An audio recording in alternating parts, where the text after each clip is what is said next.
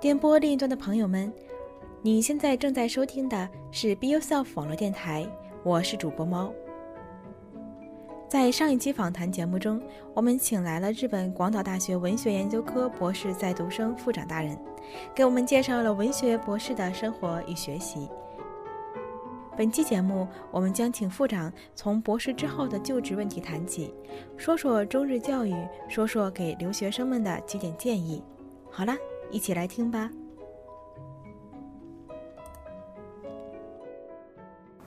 博士之后怎么办呢？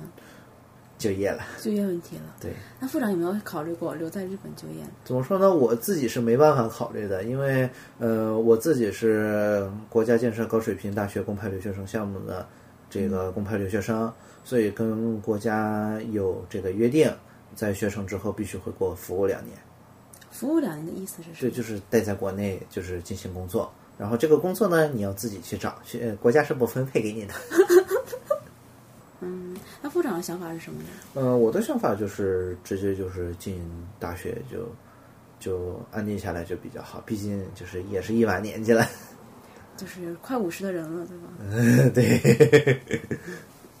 那回到学校的意思就是说想留在学校任教。嗯，对，留在学校任教，因为呃，包括在 CC Talk 上面教书也好，还是说就是在学生在学校里面。也好，然后我自己也在那个广岛市里面有那个教中文的这个工，教给大家一些东西，让大家不仅仅是说看到的这些东西，能够亲身感受一下。作为一个作为一个教育者来说，是非常非常大的成就。作为教育者来讲，嗯，对，嗯，我们刚才聊过了一些话题，比方说日语学习问题啊，嗯是从一个学生的角度，我们刚才一一起去讨论过这个问题啊。嗯，对。那你觉得，如果从这个教育者的这个角度来讲呢？嗯，教育者的角度来讲的话呢，因为我之前硕士的时候是做过一段时间第二语言习得的嘛，然后对我感触最深的就是说，首先一个大一、大二一定一定要严格要求把基础打好。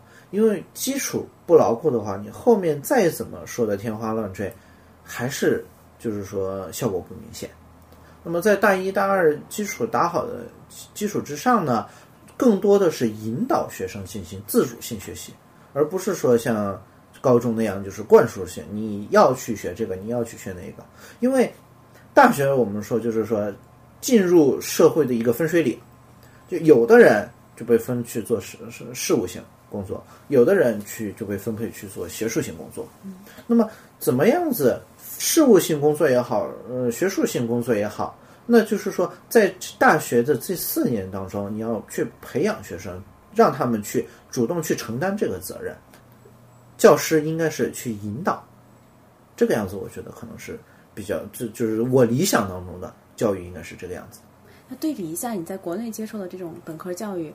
就是啊，包括这种基础教育啊，再对比一下你在日本接受的这种教育方式，谈一谈地方吗？嗯，这个就是嗯，我个人还是觉得，呃，首先那个中日两国国情还是很不一样的，没有办法直接比较。嗯，一些长处我们可以去吸收一下，比如说日本学生他们的自主性更好，他们因为有社团，他们的社团活动就真的是组织大家去做那么一些事情。学校是不会插手学生社团活动的。那么同时呢，就是在学生的就是自主的 seminar，呃，就是研讨会上面，更多的是学生来进行这样一个发表，不单单是说书本上的知识你记在脑子里面，那么同时呢，也培养他们怎么样从脑子里面把这些知识取出来，然后放到实际运用当中去。就日本的这种教育环境和中国教育环境和我们本身的这种文化背景也是有很大也是有很大的关系的。嗯，基本上我们总结一下，包括了嗯，副长在国内的这四年本科，和在日本的这两年硕士，以及这个三年还没有嗯即将三年的这博士生活，对吧？那么把他们笼统的包含在一起，以及你对于留学的这个经验等等啊，我知道你好像有一个记者站是吧？嗯，对。这记者站是在国内还是在？嗯，在广岛，是我们那个广岛大学中国留学生学友会的下属的这个记者，主要是让更多的人了解我们留学生的生活吧。留学生的生活。对，那你觉得在留学生生活这一个系列里面啊，嗯，迄今为止你遇到的，或者是别人遇到的，嗯，让你对于这种留学生和学校之间交流的问题上面比较头疼的一些事是什么？嗯，嗯比较头疼的一些事情，留学生吧，大多数留学生过来之后，嗯，国内的话就是法制不是很严谨，说老实话，完了之后呢，也没有严格的执行。那么过来之后，经常就会想一些投机取巧的方法，啊，比如说就是啊，我这节课不去行不行？就是骑车打伞，我不被人看见行不行？这个东西你做可以，没有人侵犯，这个是你的人身自由，这个是你自己的权利。但是，一旦出了事情，你波及到别人了，那么你的责任就很大。打个比方说，嗯、前段时间有同学无照驾驶，那么在日本无照驾驶是很严重的。呃，你明明知道无照驾驶就是在哪个国家都是违法行为，那你还要抱着侥幸心理要去做，那这个东西就是说你出了事儿的话，那大家都很头疼。那出了什么事儿了？那就是被警察，他我们这边的话，就有的时候就警察会设卡检查嘛，啊，然后就让他当时就被带到公安那个派出所去了，就拘留了，就联系了老师，把他保释出来，保释出来之后让他交了二十万的罚款，二十万的话对于一个留学生不是小数目啊。嗯嗯啊，还有一个对我印象比较深的，就是说过来之后问，哎，学长，保险有没有必要买了？这个问题，保险的话，一个是保自己，但是在日本的话，更重要的目的是保别人，是哪份保险呃，赔偿责任险。啊？嗯，因为什么呢？在日本的话，你要是对别人或者别人的东西造成了伤害或者是损害的话，这个不是赔，不是一个小数目。打个比方说，你自行车撞着人，把人撞伤了，那这个赔偿你全得你自己来付。人家去一次医院好几万，去一次医院好几万，那一个月下来可能就是因为日本的话，就是我如果受了伤的话，我必须要去做理疗，我必须要去恢复我自己的身体机能。啊，这个不是说日本人比较事儿，这个就是说处理问题应该就是这个样子的。那么当我身体好了之后，我所有的账单啪一下寄给你，然后上面写着五十多万，或者是一百万。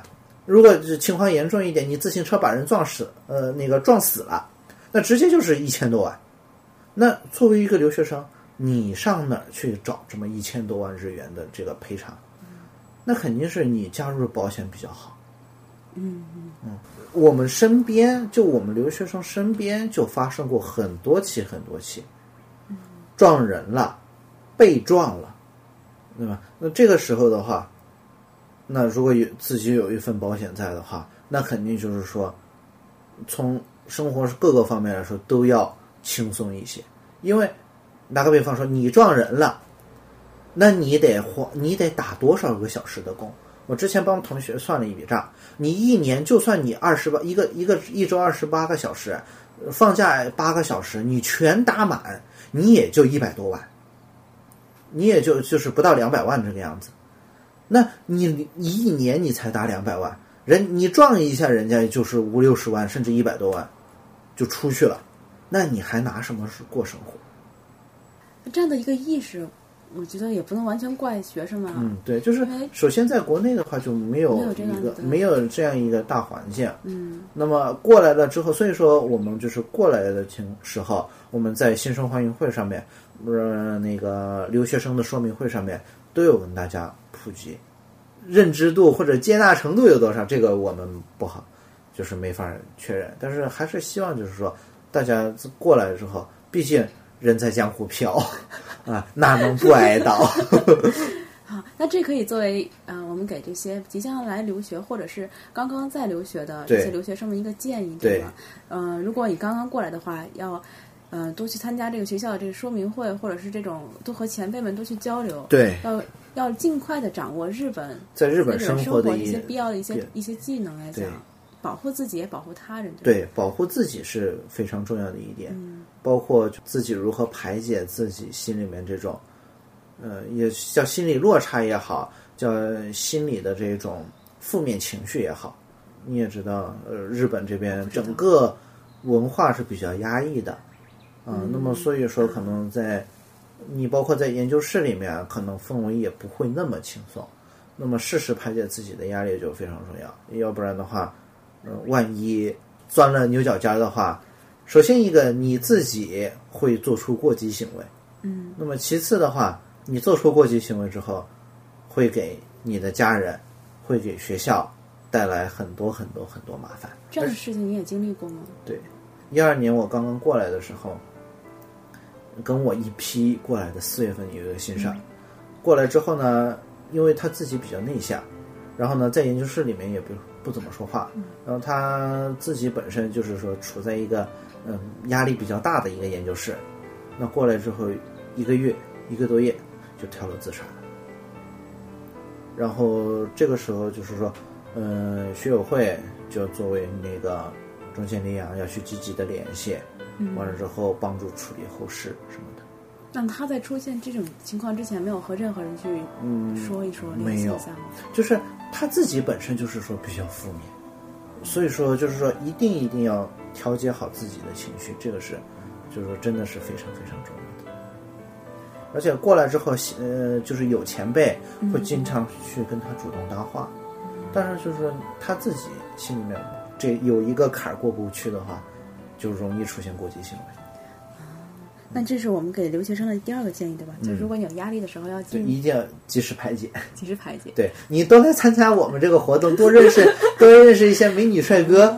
呃，也我明白，就是当大家心里稍有一些忧愁，然后不知道去哪排解的话，大家就联系我们，然后尽快找到副长。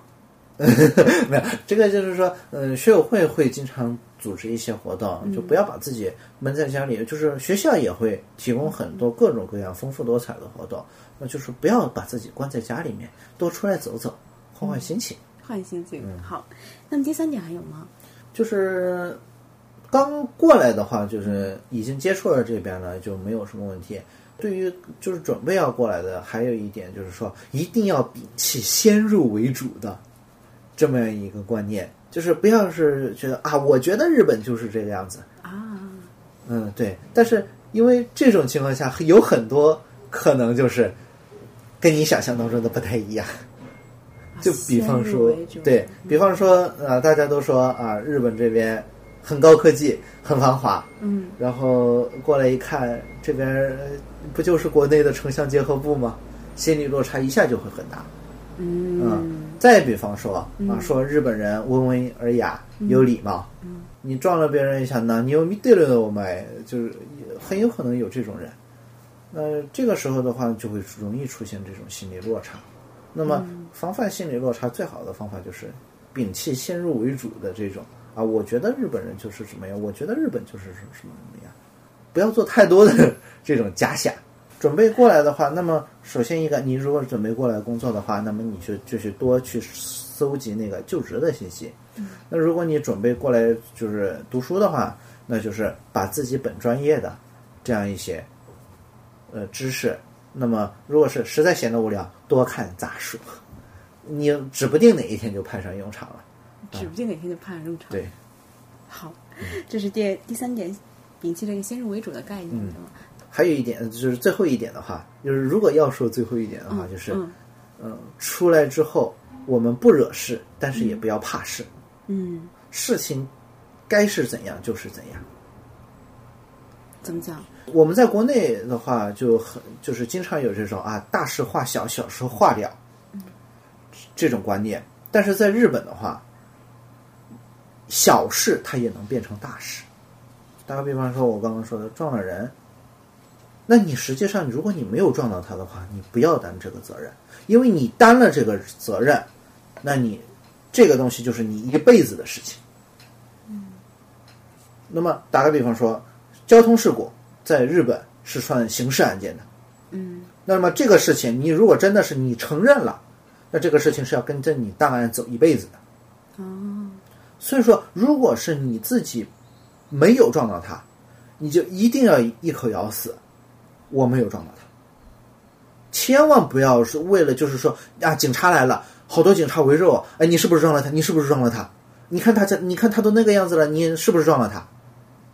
呃，很多人就会这个时候就会怂啊，我可能是撞了吧，但是你可能是撞了吧，人家就会解读为你就是撞了，那这个时候的话，那说不清道不明了。